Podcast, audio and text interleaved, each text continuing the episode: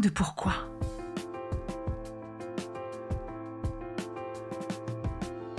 Écoutez bien, ici, les spécialistes de la résilience, les survivants du cancer, vous raconter leur traversée, leurs chocs, leurs peurs, leurs espoirs et leurs choix face à cette maladie qui les transformera à tout jamais.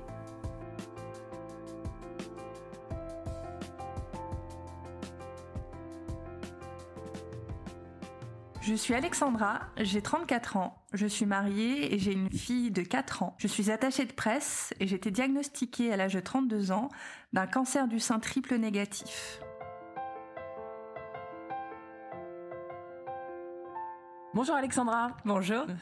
Alors merci d'avoir accepté mon invitation, ou plutôt merci de, m'accueillir chez toi aujourd'hui, d'accueillir le micro d'À coup de pourquoi chez toi. Tu es la jeune femme derrière Allons-y Prévention, cet Insta qui publie une vidéo par jour de courts témoignages dans le but de nous pousser à nous occuper mieux de nous, à nous palper, à ne pas laisser passer des signaux qui pourraient être fondamentaux et capitaux d'éventuels cancers. Alexandra, comment vas-tu? Très bien très très bien. Là, il faut savoir que je suis à un peu plus d'un mois d'une opération euh, préventive euh, de mon sein gauche. Et je suis plutôt en forme, voilà. Donc, tu veux dire euh, préventive On on t'a donc fait une mastectomie d'un sein sain. Exactement. D'accord.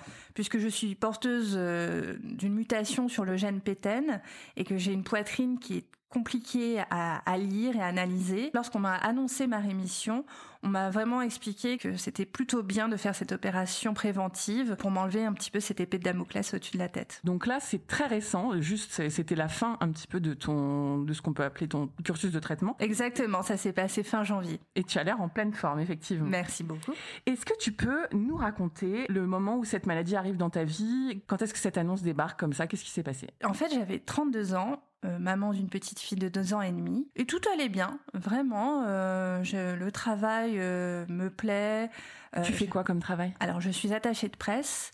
Et on parlait même de mon avenir sur des, projets ultra positifs. Un peu de pression, mais cette pression positive qui nous pousse à, aller toujours plus loin. Donc tout allait bien. Je vivais un petit peu mon quotidien, métro boulot dodo, comme on peut dire, mais mais de manière vraiment positive. J'avais rien, rien qui ne pointait à l'horizon pour me dire qu'un terrible événement allait se, allait arriver. Et puis, j'ai vu mon sein droit grossir. Alors, il faut savoir que comme j'ai euh, ces fameux adénofibromes dans la poitrine, je me suis pas inquiétée plus que ça. Effectivement. Est-ce que déjà, en fait, tu avais euh, eu des variations, peut-être de volume ou quoi, ou des choses bizarres déjà précédemment ou euh alors ma poitrine avant, je décrivais comme des sacs de billes.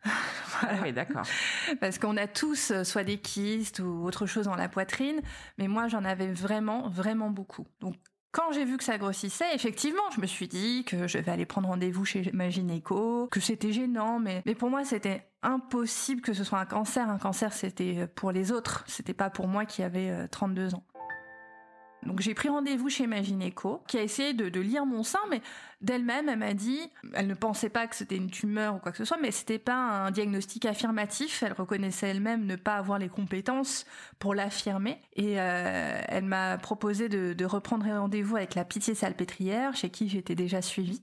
Ah bon, déjà à la Pitié. Exactement, puisque depuis ma puberté, euh, on a identifié ce, ce problème d'anédophibrome nombreux. J'ai d'ailleurs été opérée euh, en 2007 juste pour que ce soit euh, plus agréable pour moi euh, de, vivre ma féminité, si on peut dire ça comme ça. Mais c'est vrai, il est vrai que euh, ça faisait un certain temps que je n'étais pas partie les voir parce que la vie m'a rattrapée entre mes études et puis le fait d'avoir trouvé un travail et puis le fait d'être une jeune maman parce qu'on on le sait assez facilement quand on est jeune maman on s'occupe plus de son bébé que de soi-même. Alors je sais pas si ça aurait changé grand chose et je veux pas vivre avec culpabilité-là. N'empêche que ça faisait un certain temps que j'étais pas partie voir la pitié salpêtrière euh, pour mes examens. La pitié salpêtrière, t'étais déjà suivie euh, par eux et ils te faisaient, euh, quand tu les voyais, c'était quoi? C'était mammo, écho Il y avait quand même toujours un stress ou non? C'était vraiment à chaque fois très bénin. Et par exemple, tu parlais d'une opération précédente déjà? Je pense que j'avais pas conscience de ce que ça voulait dire pour moi d'être suivie à la pitié salpêtrière. J'avais enregistré dans ma tête que euh, oui, euh, j'avais une particularité, oui, j'avais des adénofibromes nombreux, mais que j'avais pas plus de chances d'avoir un, cancer qu'une autre, sauf que si, si ça me tombait dessus, il aurait fallu que j'observe ça de près.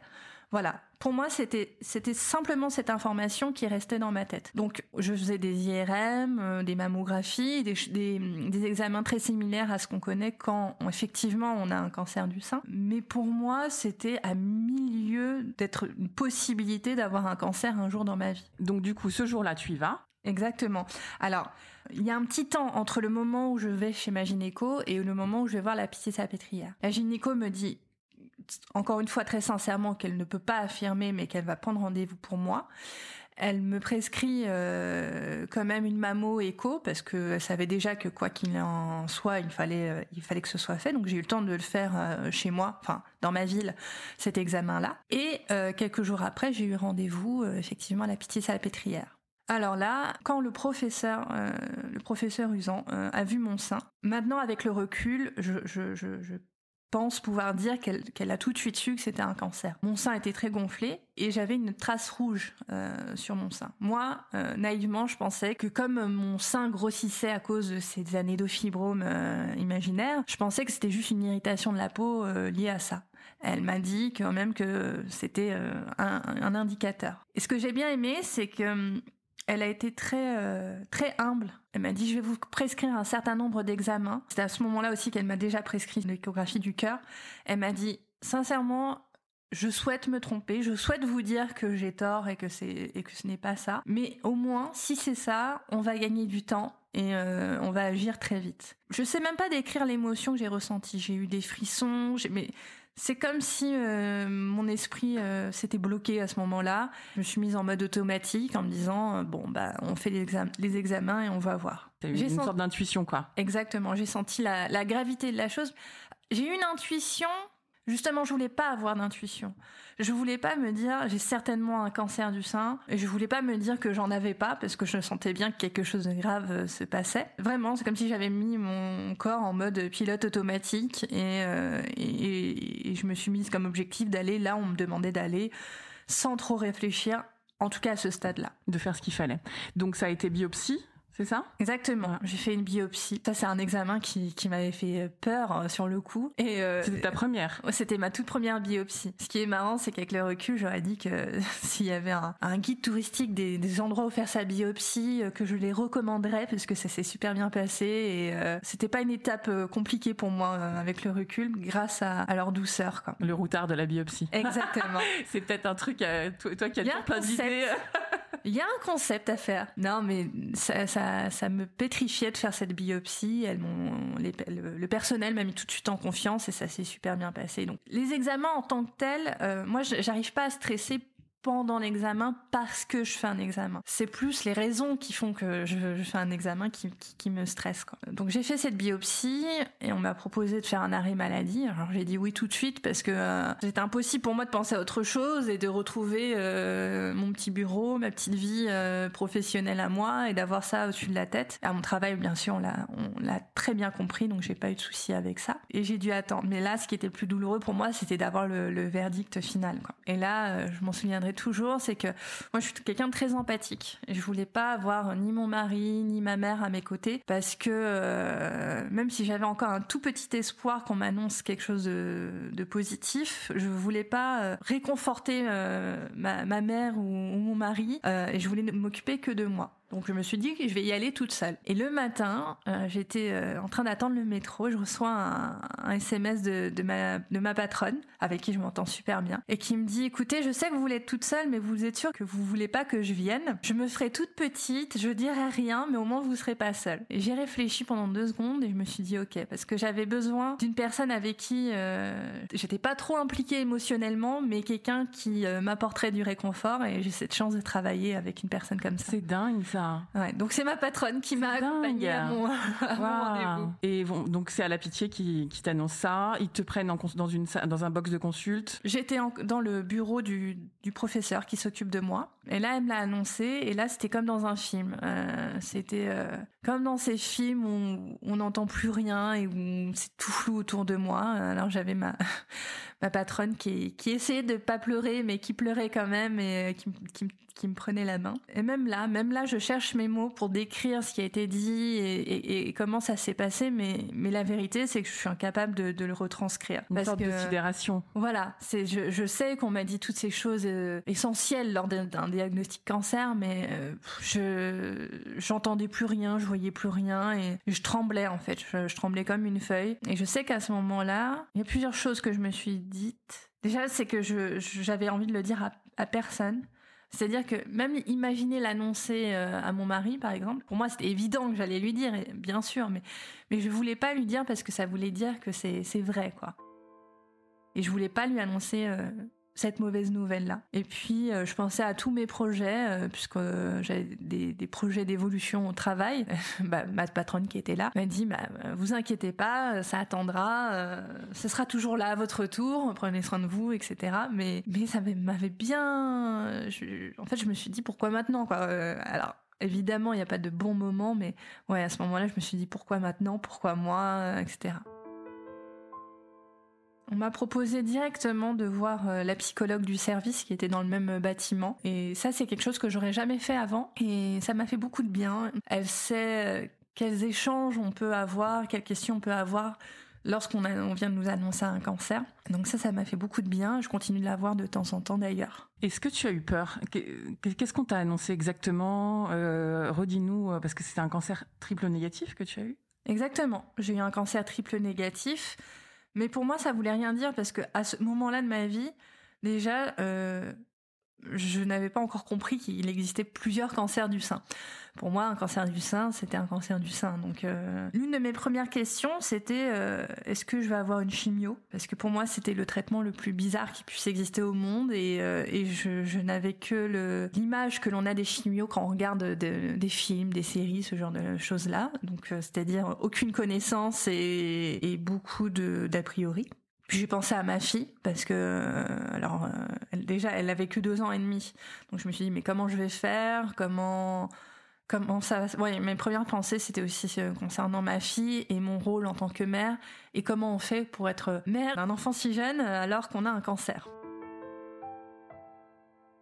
on m'a expliqué que ma tumeur était tellement grande que on allait d'abord faire de la chimio voilà, j'ai eu des, des 4C et puis ensuite j'ai eu euh, un traitement de carbotaxol. On m'a parlé de, de, préservation des ovocytes, de la, la pose du pack et puis on m'a demandé de rentrer chez moi. Tout ça au premier rendez-vous, hein on te parle de tout ça. Oui, voilà. Mais on, on, on, on me l'a annoncé au premier rendez-vous en assumant le fait, on va dire ça comme ça, euh, que c'était beaucoup d'informations et qu'on y reviendrait euh, avec les infirmières d'annonce ou en fonction de mes demandes. Mais oui, c'était lors du premier rendez-vous. Et tu dis que tu avais une grosse tumeur. Est-ce que à ce stade, tu avais euh, une information sur la taille de cette tumeur?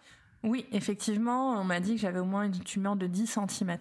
Je, je sais qu'à l'époque, je décrivais mon sein comme un, un sein de bimbo de télé-réalité. Euh, ouais, il avait euh, considérablement grossi. Les tout premiers temps où je me suis rendu compte que mon sein avait grossi, c'était très léger. Et lors de la deuxième, troisième semaine, euh, je me suis rendu compte que mon sein était particulièrement gros. Tu rentres chez toi avec cette nouvelle, tu prends les transports? Alors, euh... pardon. Ma patronne me dit ah non, Alexandra, hors de question que vous rentriez en transport, je vous paye le taxi. Donc je suis rentrée en taxi. voilà.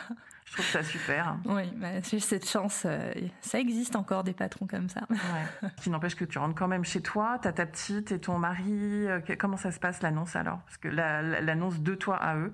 Pour ma fille, l'annonce s'est fait progressivement. Je lui ai pas dit tout d'un coup. Je lui ai pas utilisé des mots comme cancer. Je lui ai juste expliqué que maman était malade et que j'allais me soigner, que j'allais rester à la maison, que j'irais pas au travail, etc., etc. Mais tous ces mots-là, ça s'est fait euh, progressivement, jamais d'un coup. Pour mon mari et pour ma mère, en fait, euh, j'aurais tout dit d'une manière euh, d'abord protocolaire, j'ai envie de dire Euh, voici comment ça s'est passé dans le rendez-vous, voici ce qu'on m'a dit. Pour mon mari, bah mon mari il a été là pour me soutenir, euh, pour essuyer mes pleurs, euh, et puis pour assurer plus de, de rôles qu'il n'en tient à la maison. Et ma mère, ma mère, je lui ai tout de suite dit, je sais que c'est que c'est grave, mais je veux pas qu'on soit dans les pleurs et je veux pas qu'on soit dans l'émotion. J'ai besoin que, que tu me tires en fait, que tu que tu me donnes de la force. Et pour ma mère, je sais que c'est quelque chose d'hyper compliqué, mais elle l'a fait et elle a pensé euh, seulement aller de l'avant et, pas euh, pas contempler la difficulté de l'épreuve quoi. Elle a respecté en fait ton souhait. Exactement. D'accord. Et encore une fois, c'était pas une mince épreuve pour elle. C'est sûr. Et les médecins, tu quand ils te parlent, quand ils t'annoncent, quand ils te parlent de ce cancer, est-ce que justement, euh, est-ce qu'ils émettent comme un stress, une peur, je veux dire, particulière pour ce cancer? Est-ce que tu te sens véritablement plus en danger euh, Je sais pas comment ça se passe ailleurs, mais quel que soit le professionnel que j'ai vu à la pitié salpêtrière, j'ai vraiment aimé leur comportement vis-à-vis de moi. C'est-à-dire que je sentais à la fois euh, leur expertise et leur professionnalisme, mais j'ai posé des questions qu'on se pose tous euh, quand on a un cancer. Je leur ai dit, mais est-ce que je peux mourir? Ou ces questions qu'on pose tous un moment. À chaque fois, par exemple pour cette question, on m'a dit, écoutez, pour l'instant, vous posez, posez pas cette question, faites vos traitements. Effectivement, vous avez une maladie qui peut déboucher vers la mort, mais il faut pas penser comme ça. Il faut, euh, il, faut euh, aller jusqu'au bout de vos traitements et ça peut bien se passer. À ce moment-là, j'ai compris que ça servait à rien. C'est humain, bien sûr, mais que ça servait vraiment à rien de se poser des questions euh, fatalistes comme ça et que je pouvais compter sur eux euh, pour leur professionnalisme, leur expertise et leur humanité. Quoi. Mais je respectais aussi. Euh, moi, j'attends du professeur qui s'occupe de moi. Euh, je, ne veux pas devenir sa meilleure amie ou qu'elle me raconte des choses pour que, que je rigole à tout va. Elle a su montrer de l'humanité dans ce qu'elle faisait, mais tout en étant toujours focus sur le diagnostic et les choses que je devais faire dans mon parcours. Et ça, ça m'a plu et ça m'a mise en confiance. Donc c'est parti pour les traitements. Tu dis tu as commencé par les EC. Oui. Alors d'abord, j'ai fait le prélèvement d'ovocytes, c'est important. Tout à fait. Et tu as peut-être même aussi fait un bilan d'extension c'est-à-dire un PET scan ou Ah euh, oui, c'est vrai. C'est marrant parce que quand on vient un cancer, on sait que c'est la pire épreuve qui peut nous tomber sur la tête mais euh, je suis en rémission que depuis janvier 2020 et il y a plein de détails comme ça que, auxquels je, je, je pense plus. Oui, j'ai découvert euh, toutes ces joyeusetés que sont les, les TEP scans et compagnie. Mais en fait, euh, entre le moment du diagnostic et le commencement de la chimio, j'ai eu peut-être cinq jours d'intervalle, quelque chose comme ah, ça. C'était très très vite. Voilà. Donc pendant ces cinq jours d'intervalle, j'ai eu une journée, on va dire, qui a été dédiée à la pose du pack ça, c'était une sacrée épreuve pour moi. Euh, Pourquoi? Parce que déjà, c'était le premier moment invasif qui symbolisait le, début de, ce traitement. Parce que c'est un bloc, il hein, faut dire les choses. Euh, c'est un, vrai bloc. Hein. C'est un vrai bloc et j'ai toujours eu peur euh, des anesthésies locales. Et en plus, lors de la pause, ils ont eu du mal à le poser correctement. Donc je me suis sentie tirée comme un vieux t-shirt, euh, sauf que c'était pas un t-shirt qu'on tirait quoi. Donc euh, voilà. Et puis même, euh, je supportais pas de voir ma cicatrice, je la trouvais horrible. Pour moi, c'était une monstruosité de, de, de, de, voir ce pack en fait, au début en tout cas. Après, heureusement, on l'accepte. On s'y fait après. Mais... voilà. Mais, mais c'est comme ça que je l'ai vécu. C'était quelque chose de marquant pour moi. Et puis, euh, alors faut savoir que moi, euh, j'habite à côté de, chez Disney. Et euh, je me suis accordé toute une journée. Je crois que ma fille devait aller à l'école, mais je, l'ai gardée avec moi. Et on est parti au parc une journée. J'avais envie de faire le truc le plus innocent au monde et le plus insouciant au monde. Une journée avec ma petite à faire, à s'amuser dans un parc. Quoi. Génial, entre l'annonce et euh, la première chimio. Alors le cœur n'y était pas, mais de voir le bonheur dans ses yeux, ça m'a donné euh, du baume au cœur. Il y a eu le, prélèvement d'ovocytes. Euh, j'étais déjà beaucoup dans l'émotion, je m'en souviens.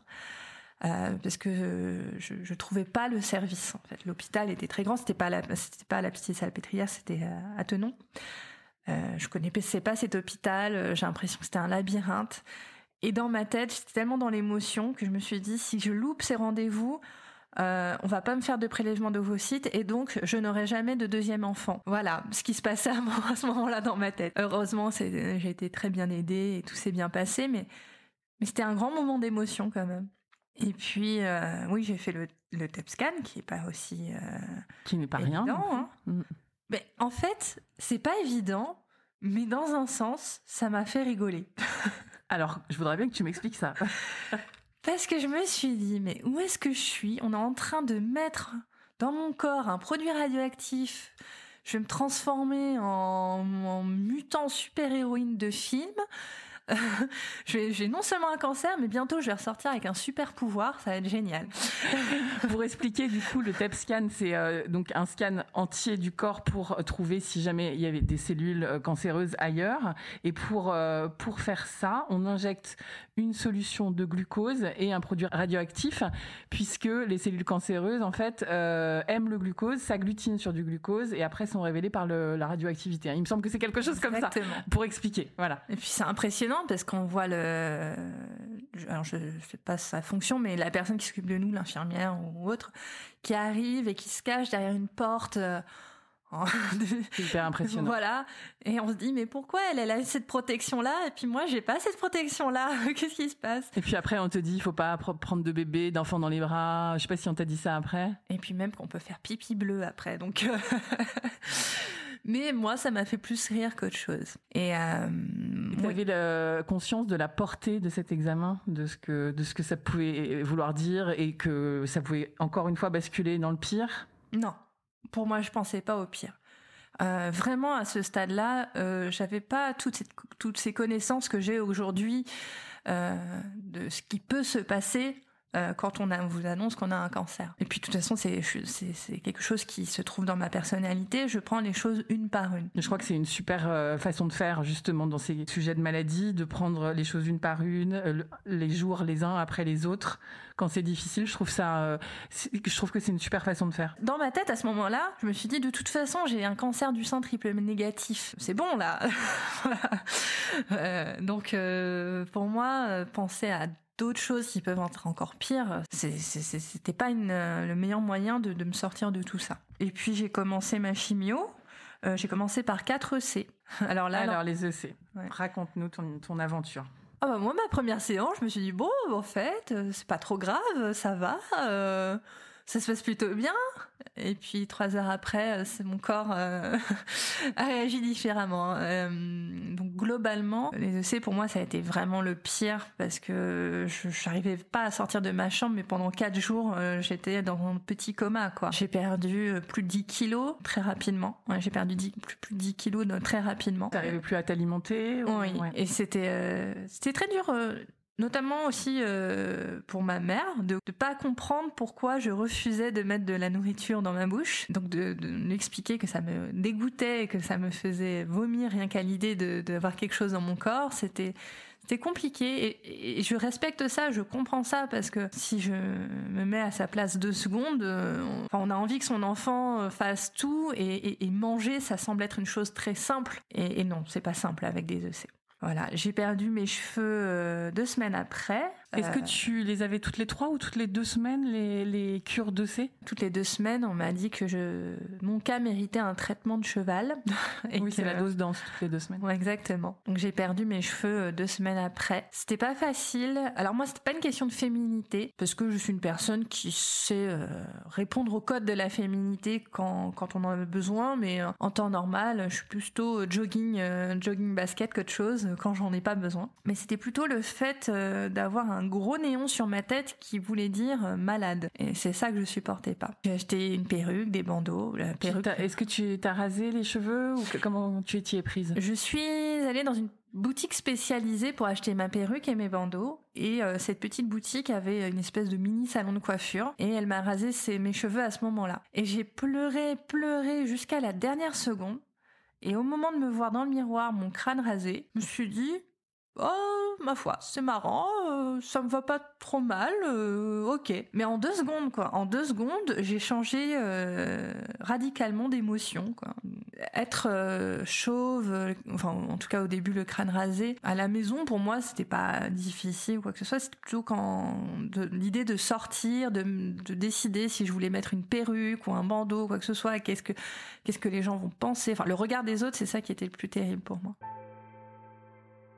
Quand je suis arrivée à la maison, j'avais un, bandeau sur la tête et ma fille adore dès que j'ai un nouveau truc. Euh, voilà, elle s'est dit ah c'est chouette un chapeau. Euh, et j'avais peur de lui montrer que je m'étais rasé les cheveux. Et euh, je soulève un peu mon bandeau en lui disant ah, tu veux tu veux regarder tu veux regarder? Et puis je lui montre. Et en fait ça l'a fait rigoler. Et elle est partie dans sa chambre et elle m'a pris mon bandeau. je me suis dit bon ok ça passe. voilà c'est je, ça me va comme émotion, ça me va comme réaction. Donc ça, ça, ça a été, ça a été bien. Et euh, l'image de toi, tu nous as parlé de la féminité par rapport à toi-même, par rapport aux autres dans la rue et par rapport à ton mari, par exemple. C'est ça, euh, au sein de la maison, comme ça. Euh... Ça a été mis un peu entre parenthèses. Mon couple n'a pas été mis entre parenthèses, mais lui comme moi, on s'est dit que c'était pas la priorité, que ça, tout ça, ça reviendrait plus tard. Et euh, pour être honnête, euh, même lui était plus partant pour que ça revienne assez vite plutôt que moi. voilà, et euh, en, en, toute délicatesse bien mhm. sûr. Mais quand je lui ai expliqué que j'avais besoin de faire un travail sur mon sur moi parce que au bout d'un moment mon corps ne devenait qu'une qu'une propriété de l'hôpital. Mhm. moment, dès qu'on me touchait, euh, ça me renvoyait à la dernière fois que j'étais sur une table d'opération. Euh, les odeurs changent, les, goûts changent, surtout avec le C, c'est assez radical. Donc euh, j'avais aucun plaisir à être en couple, à faire toutes les choses fort sympathiques que l'on vit normalement quand on est en couple. Mais ça, euh, on s'est mis tous les deux euh, dans la tête que c'était un, moment passager dans notre vie et que euh, on reviendra à ces choses-là plus tard. Super. Et le fait de te montrer comme ça, un peu crâne nu, tout ça, l'image que tu renvoyais par rapport à lui, c'est pareil, c'était quelque chose de mis à côté pour le moment, c'était comme ça et voilà. Voilà. C'est-à-dire que pas gêné, je veux dire, chez toi, t'étais pas. Si je me rasais aujourd'hui la tête, il me dirait euh, non, là c'est pas possible. Mais en jouant avec des bandeaux, avec euh, ma perruque, etc. Tu l'avais choisi comment ta perruque? Comme comme toi ou bien carrément autre chose? Comme moi. Mais avec le recul, je regrette un peu. On peut pas regretter vraiment ces choses-là parce qu'on les vit comme on les vit. Mais je me dis que J'aurais pu m'éclater à choisir une perruque et je l'ai pas fait parce que j'avais tellement peur. Les, trois premiers mois de mon traitement à peu près, j'étais dans la peur, dans la dans la tristesse. Donc tout ce que je voulais, c'était un truc pour compenser l'absence de cheveux et, euh, et, pas du tout. Je recherchais pas quelque chose euh, de fantaisie, de de, voilà, de fantaisiste. Donc les EC, euh, t'en arrives à bout des quatre et c'est dur Hein, surtout la dernière, j'imagine. C'est dur, mais euh, mais c'est chouette. ça avance. voilà, ça avance. Et euh, quand mon oncologue euh, me voit, elle me dit que c'est prometteur, que la tumeur rétrécit. Super. voilà. Et mais à ce moment-là, je suis, alors je suis super contente, mais j'ai pas réellement conscience qu'on va me retirer un sein. J'ai encore Mais on te l'a dit ça? Alors pour moi, en tout cas, c'est comme ça que je le ressens aujourd'hui. Maintenant qu'on me pose la question pour moi, le discours n'était pas très clair. C'était pas, euh, voilà, étape 1, euh, chimio, étape 2, euh, mastectomie, et voici ce que ça veut dire mastectomie. J'étais plutôt en mode, étape 1, chimio, on va voir comment ça progresse, et on va aviser en fonction. Et en fait, non. En fait, non, mon professeur m'a dit, étant donné la taille de votre tumeur et votre caractéristique, la gravité du cancer, c'est il faut faire une mastectomie. Peu importe les résultats de la chimio, de toute façon, on l'enlève, quoi. Exactement parce que le, la tumeur, enfin ça avait été tellement agressif, la tumeur était tellement grosse que c'était une évidence pour elle là où ça, ça l'était pas pour moi. Et quand tu l'as su, comment t'as réagi? Bah j'ai eu besoin de me le répéter à plusieurs reprises, de me dire je vais avoir une mastectomie. Une mastectomie ça veut dire ça. Surtout que là aussi c'était pas une question de féminité pour moi. Évidemment, enlever un sein c'est lié à la féminité, mais ce qui me contrariait plus, c'était qu'on allait m'enlever quelque chose de moi. C'est-à-dire qu'on m'aurait enlevé une main, un, pied, euh, ça aurait été aussi grave. Comme si tu étais plus complète Exactement. On m'enlève quelque chose qui, qui, qui, me définit moi et qui pour le coup ne repousse pas après. Donc, euh, et ça, c'était euh, le plus compliqué à accepter. T'avais dans la tête une notion de reconstruction, on t'avait, on t'en avait parlé ou c'était très flou aussi ça On m'en avait parlé, mais euh, pour moi ça c'était du détail parce que même si euh, j'allais avoir une reconstruction, quand bien même elle se passerait dans le meilleur du monde, on m'aurait enlevé un bout de moi. C'était un fait qui, qui, qui était incrusté dans ma tête, quoi. C'est, tout. Ok.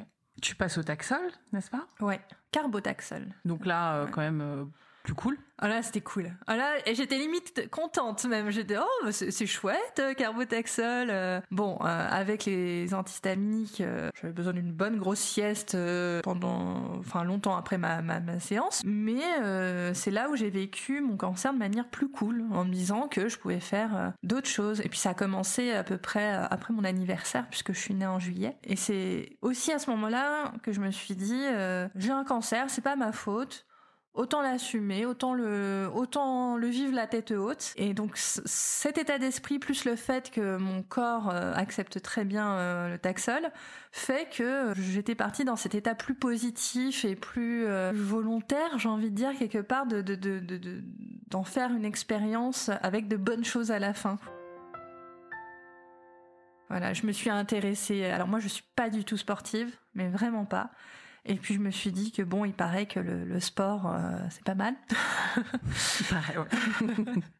T'as des bons, des bons résultats. Voilà. Donc euh, je me suis renseignée autour de ma ville pour savoir euh, ce qu'on pouvait faire comme sport. Donc je me suis mise au yoga. Je me suis mise au canoë aussi avec un, un groupe qui est dédié à, à, à l'après-cancer.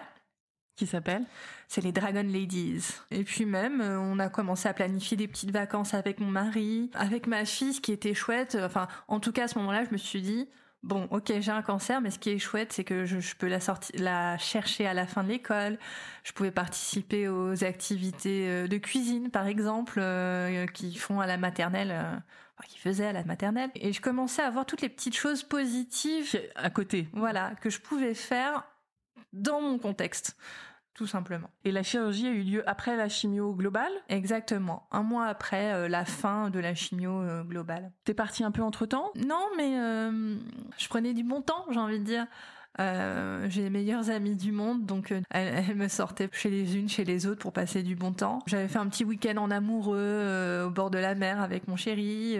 ces petites choses-là, quoi, qui fait que je, je, je m'organisais pour profiter de ce qu'il y a autour de chez moi et, euh, et vivre de belles choses malgré tout. Quoi. Super. On n'a pas parlé euh, des ongles. Est-ce que tu t'occupais de tes ongles euh? Alors là, le premier jour de chimio, quand j'entends dans le couloir qu'on pouvait perdre ses ongles, je me suis dit, et en plus, on peut perdre ses ongles. Alors ce qui est marrant, c'est que j'expliquais que je suis pas une femme qui, qui vivait sa féminité à fond avant. Et euh, depuis mon cancer, je m'éclate, quoi.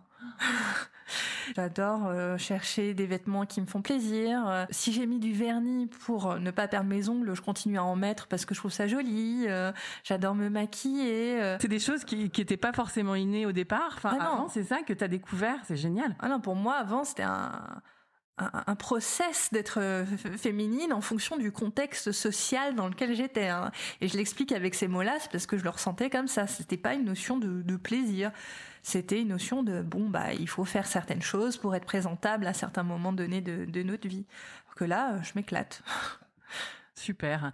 Et euh, je voulais te demander aussi, euh, pendant la chimio, est-ce que tu as eu des changements, par exemple, d'alimentation? Est-ce qu'il y a des trucs euh, que tu as changé dans ta vie pour faire passer mieux euh, la chimio? Est-ce que tu as mis en place des thérapies un peu parallèles, justement, pour que ça se passe mieux? Je pense à l'acupuncture ou ce genre de choses qu'on fait. euh, J'ai deux réponses à ça. Alors, justement, je parle beaucoup de ma mère parce qu'elle est très importante pour moi. Mais du coup, elle a voulu me faire des mixtures de jus et de légumes pour m'aider. Ce qui est très bien, hein, je le dis haut et fort. En plus, si jamais elle entend le podcast, il faut qu'elle le sache, je, suis reconnaissante. Mais moi, ça me dégoûtait. C'est-à-dire que intellectuellement, je sais, je savais que c'était très bon pour le corps, mais j'étais une phase, dans une phase de ma vie où ça me dégoûtait. Je, la moindre gorgée me, donnait envie de vomir. Comme dans ma phase de EC, je mangeais peu, donc déjà ce que je pouvais manger, je le mangeais volontiers. Donc c'est pour ça que je, à ce stade-là, je réfléchissais même pas à faire des jeûnes 24 heures avant ou quoi que ce soit.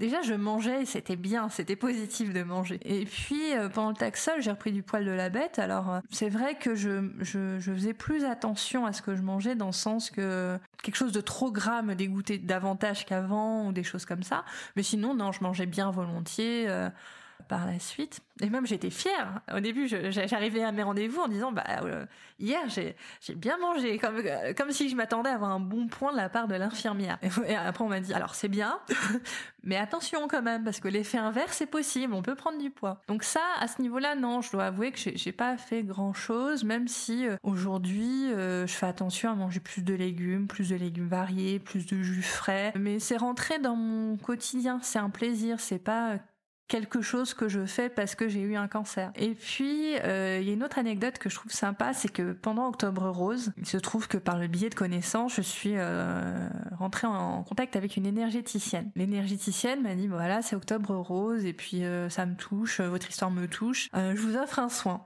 Je lui ai dit bon, ok, je teste. Hein, après tout, on n'a qu'une vie. Et en fait, j'ai adoré. Enfin, c'était indescriptible de ce que j'ai vécu dans cette séance avec l'énergéticienne mais tout ce que je pouvais affirmer, c'est que quelque chose était en train de se passer et que ça m'a fait du bien. C'est la seule chose que je peux décrire. Et euh, j'aurais voulu continuer de voir cette énergéticienne euh, par la suite, mais avec le Covid, etc., c'était un peu compliqué. Mais là, euh, avant mon opération de janvier, j'ai senti beaucoup de stress, beaucoup de, mal-être et je me suis dit que ça pourrait être sympa d'aller la voir. Donc elle m'a aidée. Euh, donc j'ai eu une séance juste avant d'être hospitalisée, avant mon opération. En tout cas, euh, moi, j'en je, je, ressors des choses bénéfiques de, de cette séance-là. Pour en revenir à la chronologie, on passe du coup à l'opération, raconte-nous.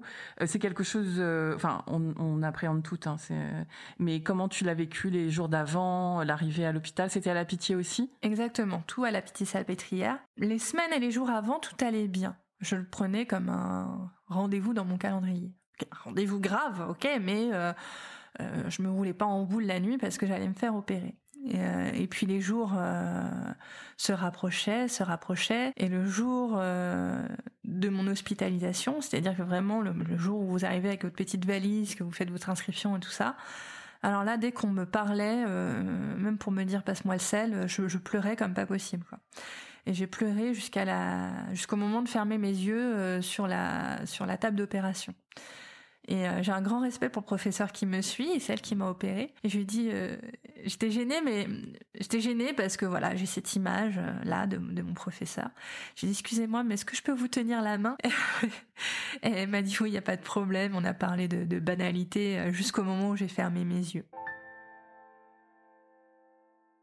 Quand je me suis réveillée, bah là, c'est un petit peu comme quand je me suis rasé les cheveux. Dans ma tête, il s'est passé un truc où je me suis dit, ok, c'est grave, mais c'est fait en plus, euh, quand j'ai découvert ma cicatrice, euh, et ça s'est fait dans les règles de l'art, avec beaucoup de tact et d'empathie de la part de l'hôpital, je me suis dit, bon, j'ai plus de sein, mais c'est bien fait. Et ma cicatrice, elle est nickel. Euh, ouais, vraiment, au moment où j'ai découvert le résultat, je peux pas dire que j'étais réjouie, que je me suis réjouie, évidemment. Mais je me suis dit, bon, c'est fait, c'est bien fait, suivant quoi. Next. Ok super. Ils t'ont enlevé des ganglions ou euh... ils ont enlevé quelques-uns pour analyser. Après l'opération effectivement j'ai reçu le, bilan. Ce qu'il en ressortait c'était que toute la tumeur était dans le sein. Apprendre à vivre avec finalement un sein avec tout ce que ça euh, veut dire aussi comme soutien-gorge tout ça ça a été pour toi? Apprendre à vivre avec un sein. Une fois que j'ai accepté le fait que je n'ai plus ce sein bah non, je me suis éclatée, j'ai adoré. Euh, je me suis approchée de boutiques spécialisées, j'ai vu qu'on faisait pas mal de choses, j'ai vu que même des marques de notre quotidien d'origine faisaient des, choses, et des produits sont jolis.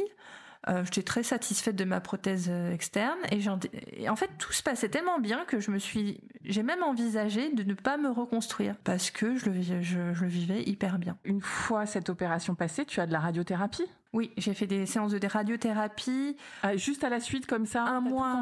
Non. Alors, après, un mois après l'opération, j'ai commencé la radiothérapie et ça a duré euh, jusqu'au mois de jusqu'à fin janvier 2020. Euh, Alors, la, dernière euh, la dernière séance de rayon veut dire un petit peu la fin des traitements. Après, tu as dit que tu avais été opéré d'une façon prophylactique, mais dernière séance de rayon, c'est quand même un petit peu la fin des traitements euh, contre ton cancer. Est-ce que tu, comment t'es, c'est contente d'avoir traversé tout ça? Tu, tu célèbres un peu? En fait, à, la, à la fin de mes rayons, là aussi, j'ai eu besoin de temps pour comprendre que c'était fini, que effectivement, qu'il y aurait des examens de suivi, de ce que, de tout ce qu'on peut imaginer, mais que mais que c'était fini. J'avais presque envie qu'on me décerne un diplôme ou qu'on fasse une fête rien pour moi, mais j'étais vraiment contente.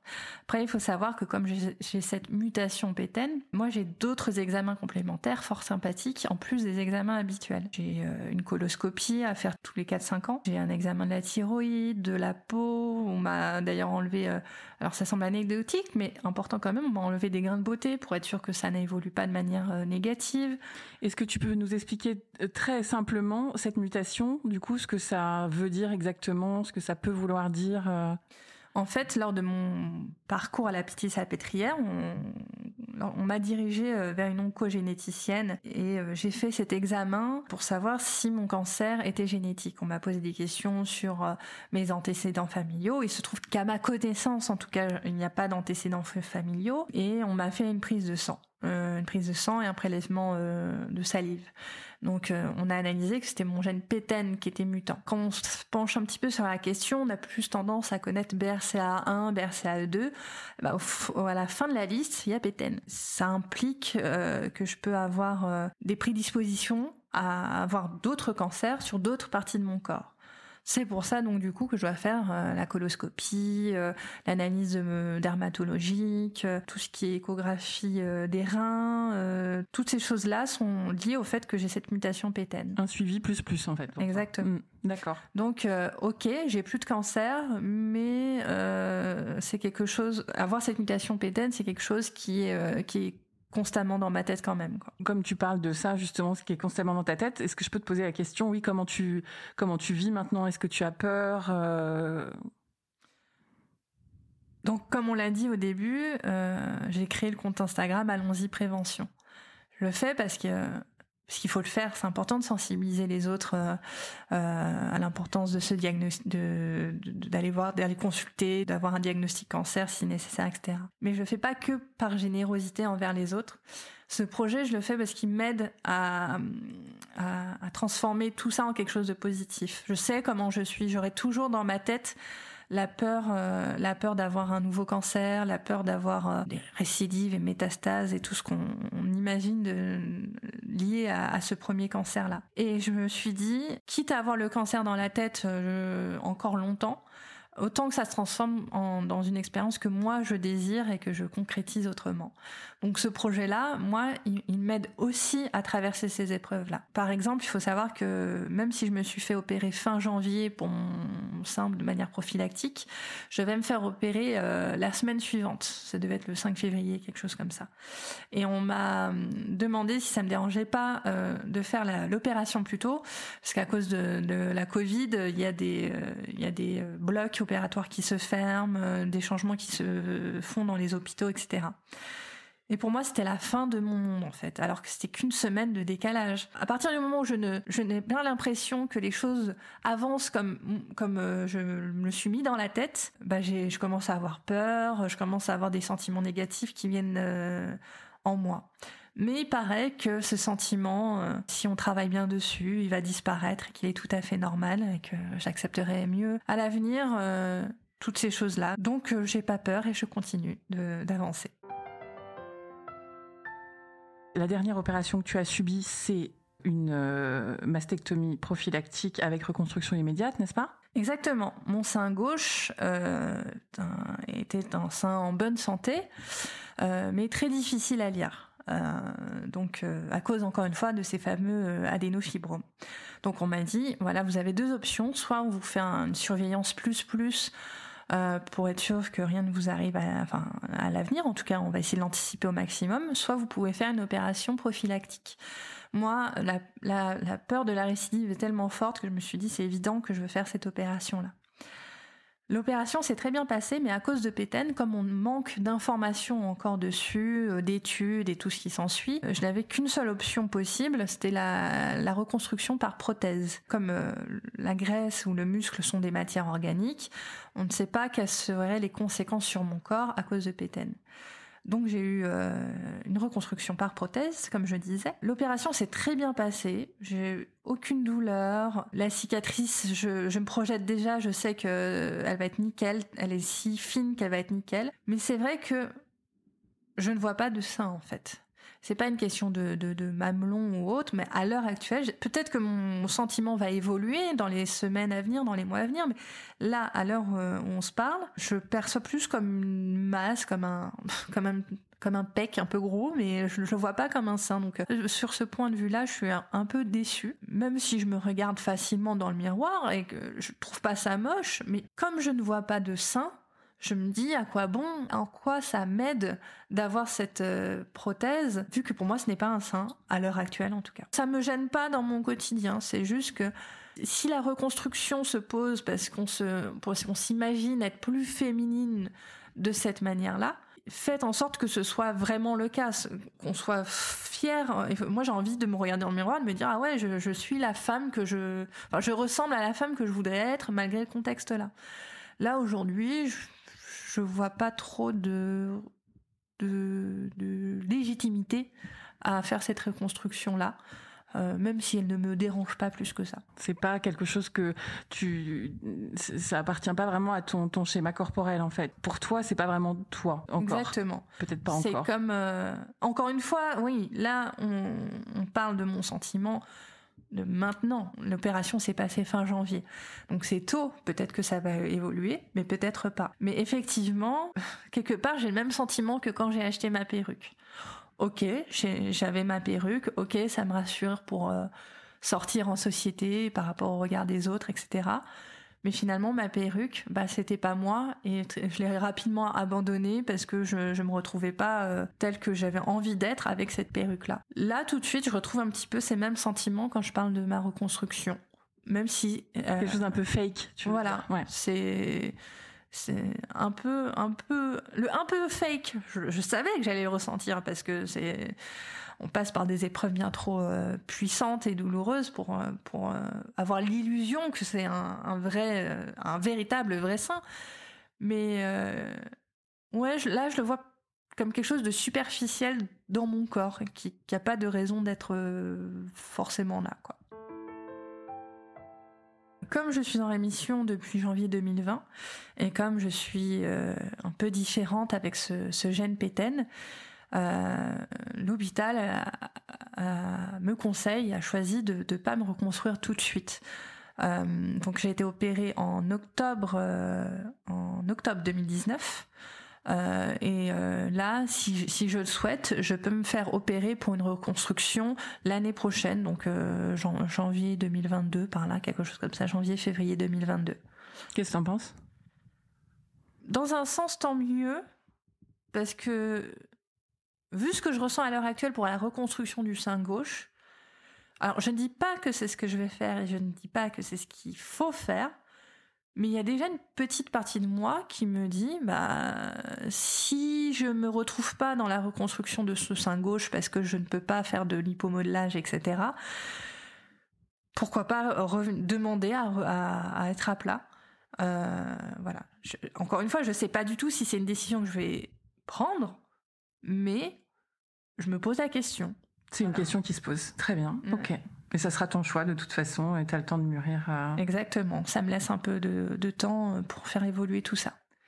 Et dernière un peu question, euh, maintenant que tu es quand même de l'autre côté des traitements, on peut dire, comment tu te trouves par rapport à Alexandra qui était de en amont? C'est quoi la différence? Comment tu te sens avec cette épreuve? Bah, Elle est elle est drôle cette question parce que moi j'ai pas l'impression d'avoir évolué. J'ai l'impression d'être moi, mais juste avec une autre expérience de la vie et donc un, tout un, une envie en tout cas de, travailler entre guillemets dans tout un, dans un nouveau secteur, de d'agir, de faire de la prévention, de, de, faire des nouvelles activités. Mais j'ai toujours été comme ça. J'ai toujours été euh, à l'affût de, de, découvrir des, des, des, nouvelles choses et tester des nouvelles choses. Mais quand je pose la question à mon entourage, et même à mon cadre professionnel d'ailleurs, euh, on me dit que bah, j'ai pris plus en confiance, en maturité. En... Peut-être que c'est vrai, mais je me sens toujours euh, la moi d'avant avec euh, un sacré bagage émotionnel en plus. Mais mais il semblerait que ça ait changé quelques petites choses chez moi tout de même. merci beaucoup Alexandra et merci pour tout le travail que tu fais pour nous tous. Merci à toi. Cet épisode vous a plu, vous pouvez vraiment nous aider à le rendre plus visible en lui donnant 5 étoiles sur Apple Podcast et en rédigeant votre commentaire. Merci.